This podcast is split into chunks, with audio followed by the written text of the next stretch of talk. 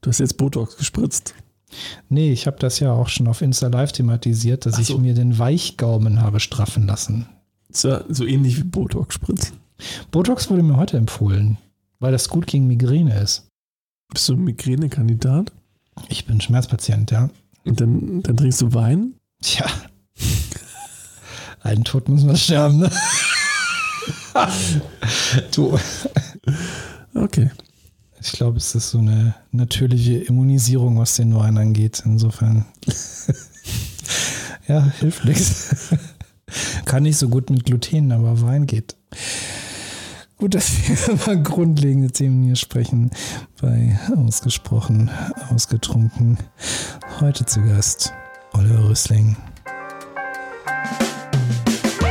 Ausgesprochen, Ausgetrunken der Podcast für souveränes Auftreten mit dem Rampen-V. Und das bin ich. Mein Name ist Dr. Thomas Ökopoulos und ich bin der Rampen-V und heute zu Gast Oliver Rösling. Unter anderem Mitbegründer von 12 Minutes Me, bei dem ich auch schon aufgetreten bin. Und dieses Video kannst du auch auf YouTube sehen. War ein sehr schöner, kurzer Auftritt, 12 Minuten. Klar, Rules of the Game, mehr geht nicht. Aber ich mag das Format und bin auch sehr gerne dort, wenn es denn stattfindet und schaue mir die anderen Speaker an und habe schon sehr viele inspirierende Persönlichkeiten kennengelernt und hatte schon sehr schöne Abende, denn auch da gibt es was zu trinken. Cheers. ja, klingt so, als ob man da sein muss, wenn nicht gerade Corona ist. Also ich aus meiner Erfahrung kann nur sagen, definitiv. Wie sind denn die Pläne für 12 Minute Me?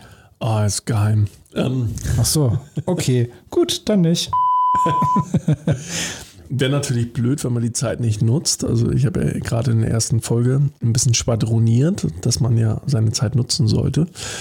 Und insofern wäre es ja paradox, würden wir es nicht tun. Ich will gar nicht zu viel verraten, aber tatsächlich werden wir ein bisschen im neuen Gewand auftreten. Wir haben die Zeit ein bisschen genutzt, um ein paar Sachen zu ändern oder ein bisschen anzupassen, die eigentlich schon überfällig waren. So ist es halt gerade, wenn man viel im Ehrenamt macht, was ja bei 12 Minutes der Fall ist, dass dann auch ein paar Sachen einfach aufgrund der Gewohnheit vernachlässigt werden. Und wenn man auf einmal Zeit hat, und es klingt blöd, aber durch Corona wird einem auch sehr viel Zeit in irgendeiner Form geschenkt. Wenn man die nicht nutzt, dann ist es auch schade. Also ich, ich nutze das ganz gern als Zeit, auch mal so, ein, so, eine schöne Flasche Wein aufzumachen, um mit Freunden tatsächlich mal in Medias Res zu gehen, um wirklich mal zu, zu überlegen, Mensch, was machen wir als nächstes Schönes? Ob das ein Urlaub ist oder irgendwas Gemeinsames oder wie auch immer oder irgendein Projekt, was man angeht. Dazu ist es ja auch immer ein schöner Anlass. Man, man zelebriert das ja. Ich meine, irgendwie wird ja irgendjemand Schlaues mal auf die Idee gekommen sein und sagen, okay, wenn jetzt unsere Weinrebe schmeckt eh viel zu süß, dann machen wir Wein draus. Und Gott sei Dank waren es keine Erdbeeren. Ja. Äh, Met kennen wir alle, Honig und Apfelwein kennen wir auch, aber am Ende des Tages waren es die Weinreben. Ich bin da ganz gut konditioniert drauf, aber man wird ja doch kreativer mit dieser Flüssigkeit. Also zumindest geht man so ein bisschen in sich, man wird ehrlicher. Ich glaube, das ist auch ein bisschen den, Anschu äh, den Ansporn, den du hier in dem Podcast verfolgt, dadurch, dass man natürlich wenigstens drei Flaschen Wein, sehe ich hier auf dem Tisch hat, bleibt einem ja dieses Verstellen auch gar nicht mehr so richtig über. In Vino Veritas. Das Lustige ist ja, dass ich mich davon ja nicht ausnehme. Also ich habe ja auch einen im Kahn, weil ich trinke mit. Krasser Typ. Naja, das ist das Witzige. Und wenn ein Gast mehr trinkt, trinke ich auch mehr. Wenn ein Gast weniger trinkt, habe ich auch nicht so den Trinkfluss. Wo liege ich so im Spektrum? Bei mehr oder bei weniger? Ich bin schwer beeindruckt von deinem Trinkfluss. Also das auf jeden Fall gut. Und ich glaube, der Abend wird bunt.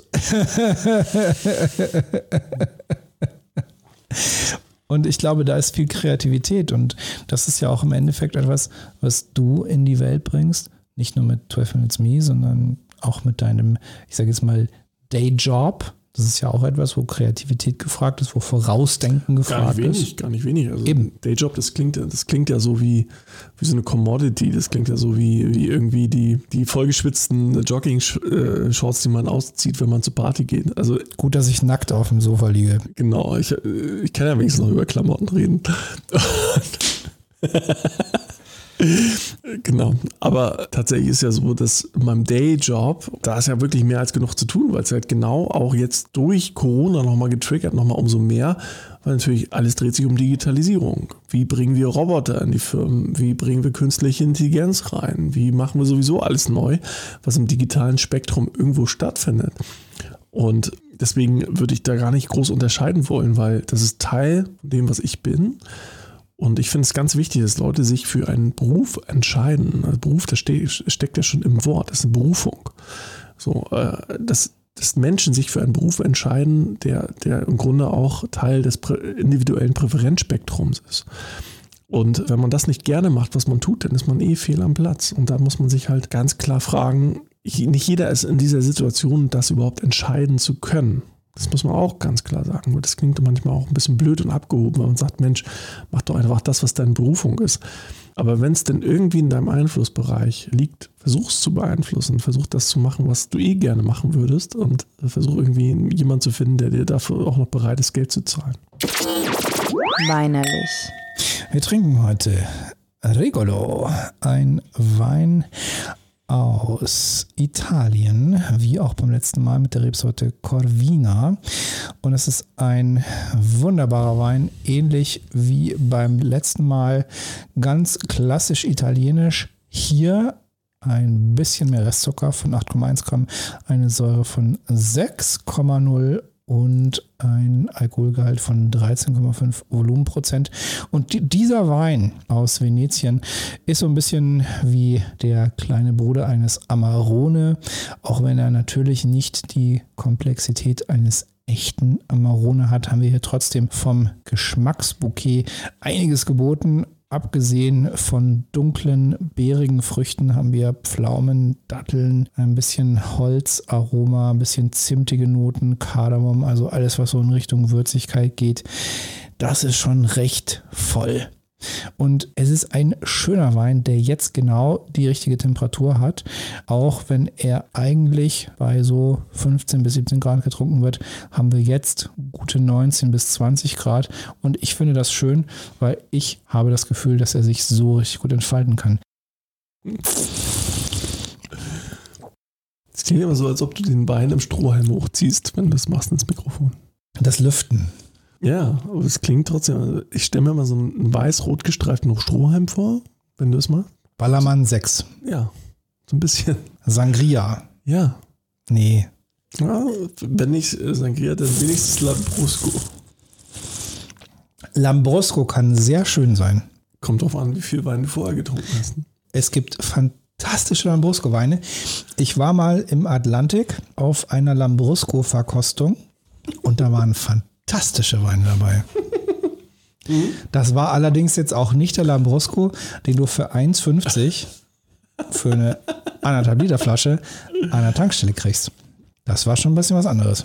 Eigentlich ist der Lambrusco folgendes. Du schnappst dir einen Asti von Aldi, packst roten Lebensmittelfarbe rein und danach tust du das in so einen, so einen Sodamax rein, damit du dann irgendwie Kohlensäure drin hast.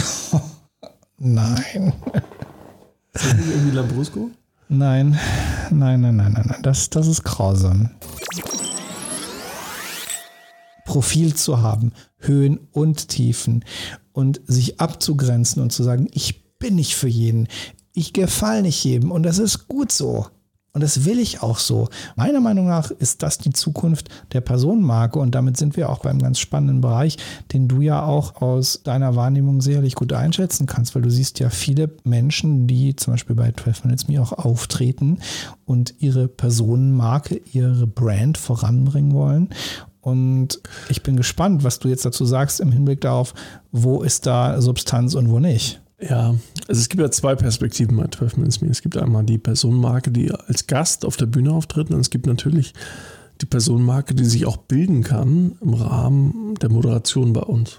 So, dadurch, dass wir natürlich mit einer gewissen Frequenz auftreten, dadurch, dass wir natürlich eine Instanz in einigen Städten bilden, ist tatsächlich so, dass bei uns die interne Devise ist, äh, dass die Moderation sich im Grunde in die zweite Reihe begibt so hinter den Gästen.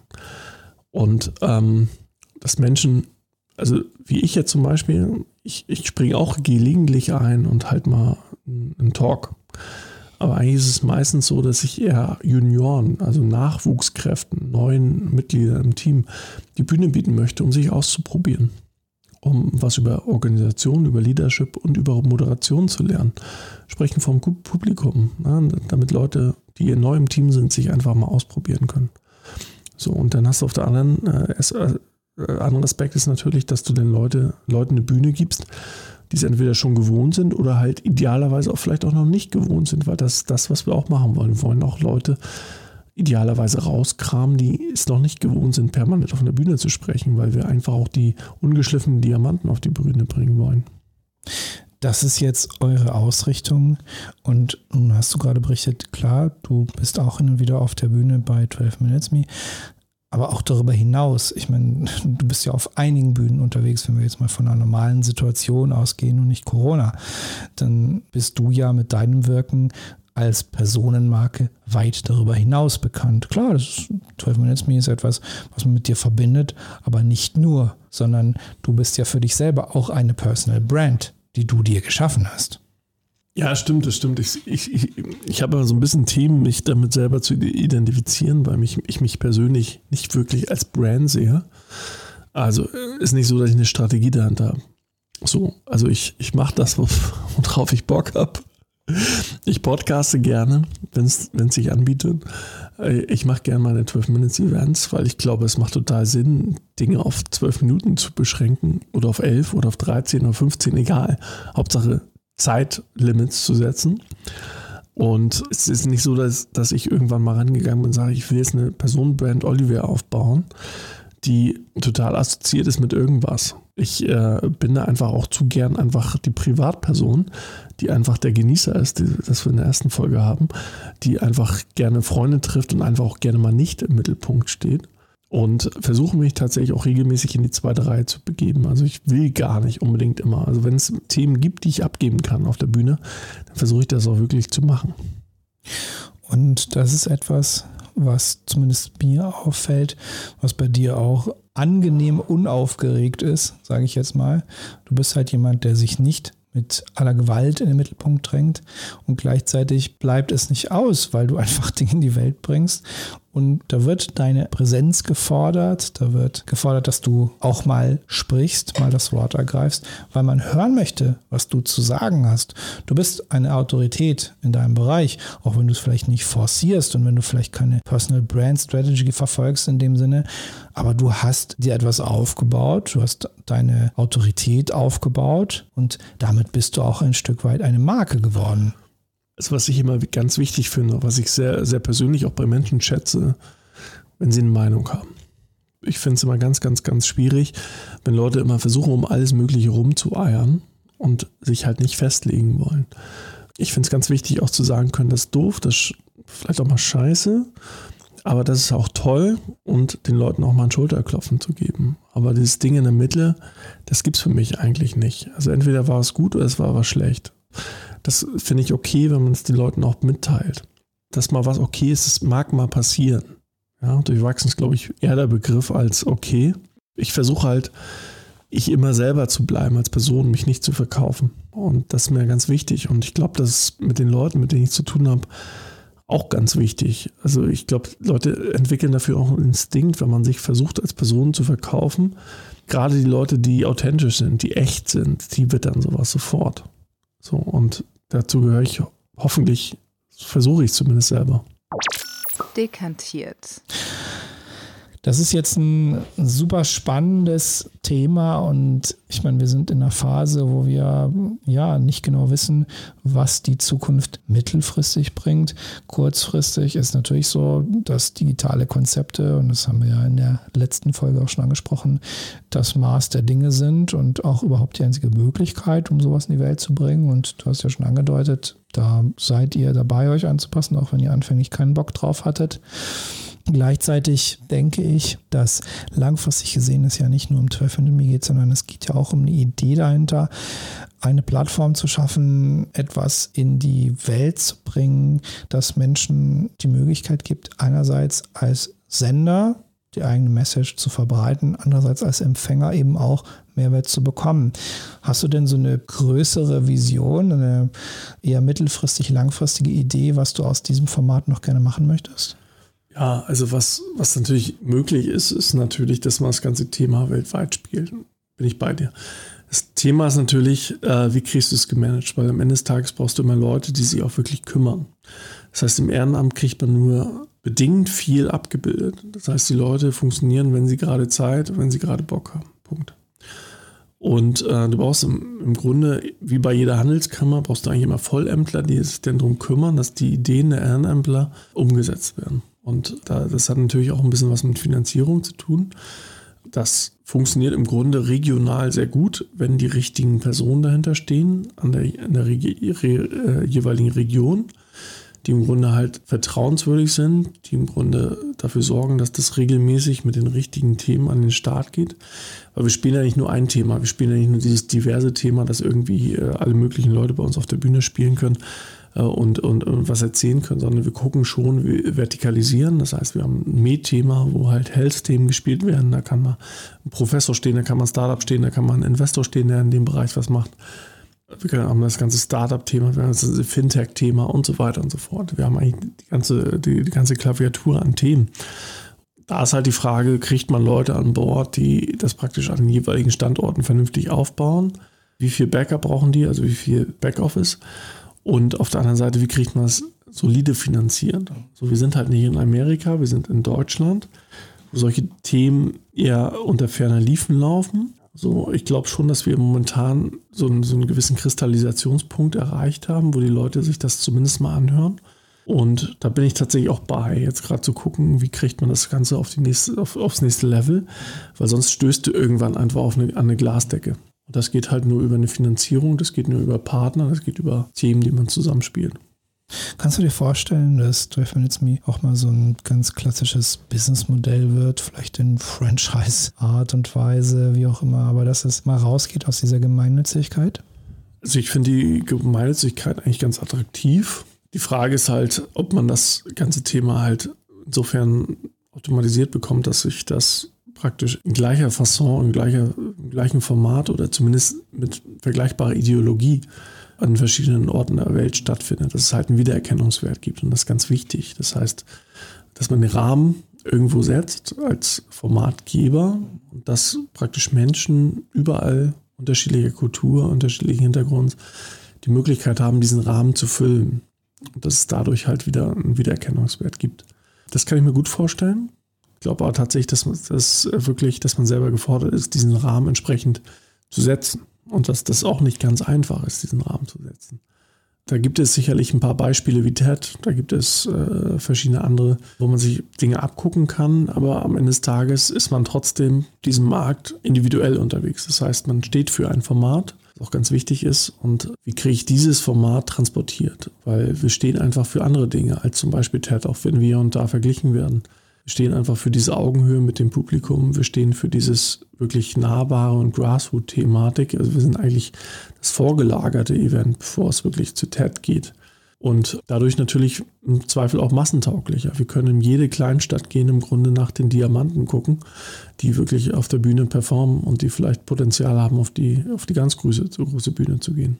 Ja, wie du gesagt hast, ist es eben nicht dieses glatt gebügelte Hochglanzbild, sondern es schafft eine Möglichkeit, auch für die ungeschliffenen, zumindest bisher ungeschliffenen Diamanten, sich und ihr Thema zu präsentieren. Ich habe es jetzt nicht genau im Überblick, aber gab es schon mal so ein Thema Fleisch essen bei 12 Minutes Me? Oh, Fleisch essen ist nicht. Es gab schon Themen, die waren schon sehr kontrovers. Ja, also ich, ich kann mich erinnern an eine Dame, die praktisch von den zwölf Minuten in sechs, mindestens acht Minuten, sechs bis acht Minuten ihrer Zeit über den Ex-Mann hergezogen ist. Und äh, ich kann mich auch an einen Herrn erinnern, der von der Scientology stammte, was wir nicht genau wussten an dem Moment, der schon recht krude Verschwörungstheorien ins Publikum warf, auf der anderen Seite aber auch eine extrem kontroverse und sehr unterhaltsame Diskussionsgründe ins Leben berief dadurch. Also es gab die Extreme schon, wo man in dem Moment denkt, oh Mann, das hätten wir jetzt aber nochmal besser kuratieren können. Aber auf der anderen Seite durch diese Publikumsinteraktion das Ganze halt, das Kind halt komplett erklärt wieder aus dem Brunnen geholt wurde, weil es einfach so einen extrem hohen Unterhaltungswert hatte, dass die Leute gar nicht mehr aufhören wollten, darüber äh, zu diskutieren. Und das ist ja auch ein schöner weiterer Abgrenzungspunkt von zum Beispiel den TED Talks, weil sowas würde da nicht stattfinden und das macht euer Format ja auch wieder auf eine Art und Weise unique, die ja besonders ist und das finde ich sehr, sehr geil. Warum nicht mal sechs Minuten Hate Speech über einen Ex-Mann anhören? In der letzten Woche gab es auch eine sehr spannende Diskussion und das knüpft jetzt an meine Frage an. In den letzten Wochen gab es eine spannende Diskussion über das Thema Fleischessen. Ausgesprochen angetrunken. Also isst du gar nicht Fleisch? Fisch esse ich ab und zu. Fisch, ja, super. Ja, Fisch, fein, Fisch, dann Fisch. Gut. Und so wie bei My Big Fat Creek Wedding, hast du den gesehen? nee, ist großartig. Also da ist ja der Hauptdarsteller, der dann eine Frau kennenlernt, Griechin, und sie verlieben sich und wollen heiraten und dann lernt er die Familie kennen und die Familie will dann kochen zur Hochzeit. Also Mama, griechische Mama will kochen zur Hochzeit und dann fragt sie den, ja und was magst du denn so? Auch eigentlich alles. Ich esse so kein Fleisch. und, und die griechische Mama guckt so, wie er isst kein Fleisch? Und dann sagt die Tochter, er isst kein Fleisch. Und die griechische Mama erstmal so völlig überfordert mit der Situation, er isst kein Fleisch. Und dann so, Ach so, er ist kein Fleisch. Okay, dann mache ich Lamm. Das war letzte Woche, da war Markus Jotzo zu Gast und wir hatten spannende Diskussionen, denn Markus Jotzo ist Vegetarier und ich nicht. Aber das ist auch völlig okay. Und gleichzeitig bietet sowas natürlich auch immer ein gewisses Diskussions- und Reibungspotenzial und gleichzeitig auch eine Challenge. Denn Markus hat mich gechallenged, dass wir doch irgendwie mal was kochen müssen. Und dann habe ich gesagt, ja gut, dann halt Fisch. Ne? Das hilft ja nichts. Ja, was soll ich dazu sagen? Also ich bin eigentlich genau das Enfant terrible der Fleischesser.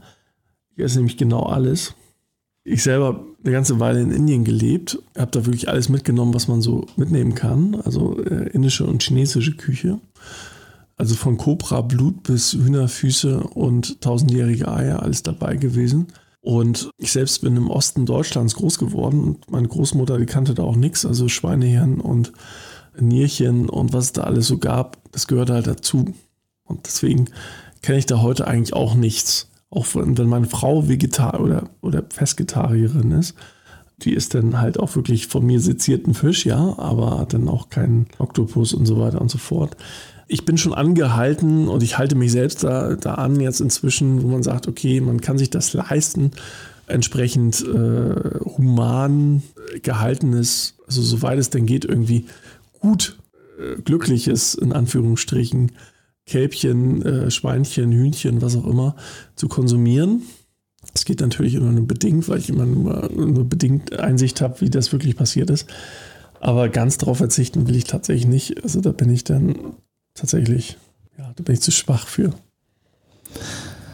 Nein, du bist einfach von Natur aus Höhlenmensch. das ist gut so, das bin ich nämlich auch. Ich esse wahnsinnig gerne Fleisch. Ich liebe Fleisch und ich liebe auch den Klang des Wortes Fleisch. Und jeder, der es nicht mag, schaltet jetzt bitte weg, denn ich sage nochmal das Wort Fleisch.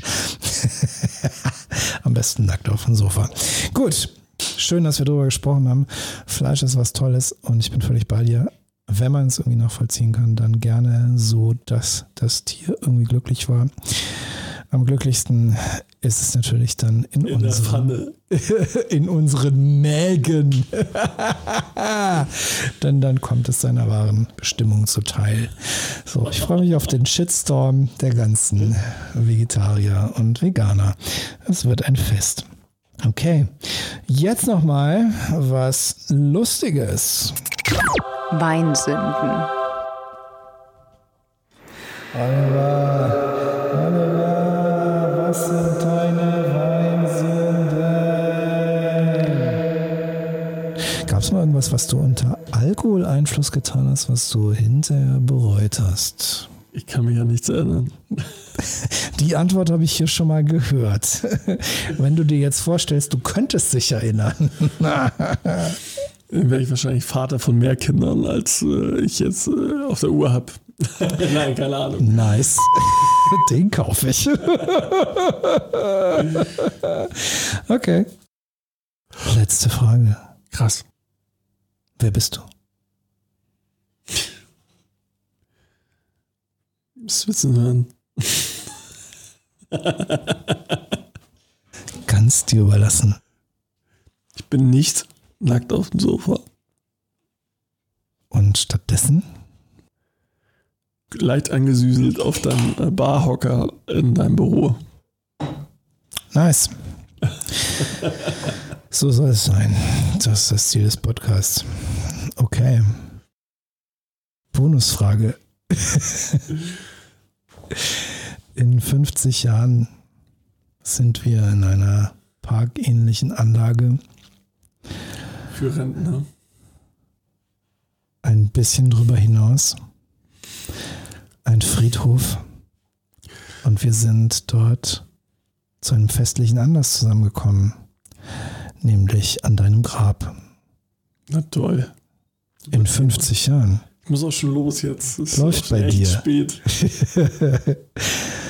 Und aus dieser Gesellschaft tritt eine Person hervor und sagt ein paar Worte über dich, dein Leben, das Wirken von Oliver Rösling. Was sagt diese Person? Keine Ahnung. Entweder war es, ist mein Sohn oder ein Buddy von mir, wenn er dann noch lebt. Also, was ich jetzt auch ein Fragezeichen stellen würde heutzutage unter den aktuellen Lebensbedingungen. Und sagte, Baba war ein netter Typ. Der hat auch gerne mal einen gepichelt. Hat viele Leute zusammengebracht und hier und da selber irgendwas Sinnvolles an den Start gebracht. Vati, ich komme wieder mit dem Bierkasten auf deinem Grab. Genau das, dass es so eintritt, wünsche ich dir. Das war ausgesprochen ausgetrunken. Diese Woche mit Oliver Wissling.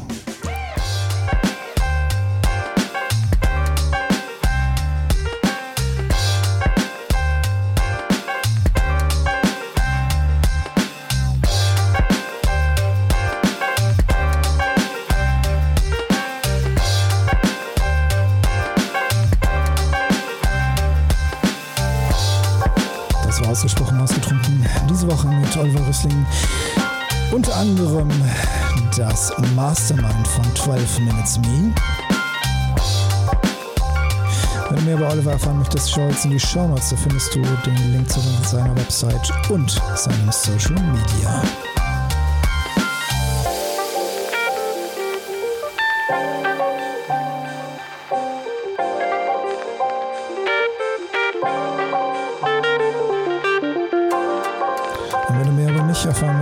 Das, wie ich Menschen helfe, souverän aufzutreten ohne Lampenfieber, schau jetzt in die Show Notes. Da findest du Links zu meiner Website und meinem Social Media.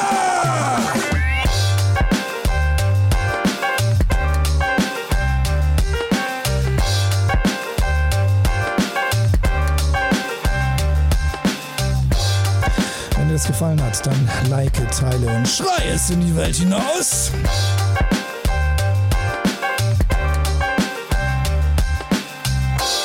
Es richtig gut gefallen hat, dann sag deiner Mutter Bescheid.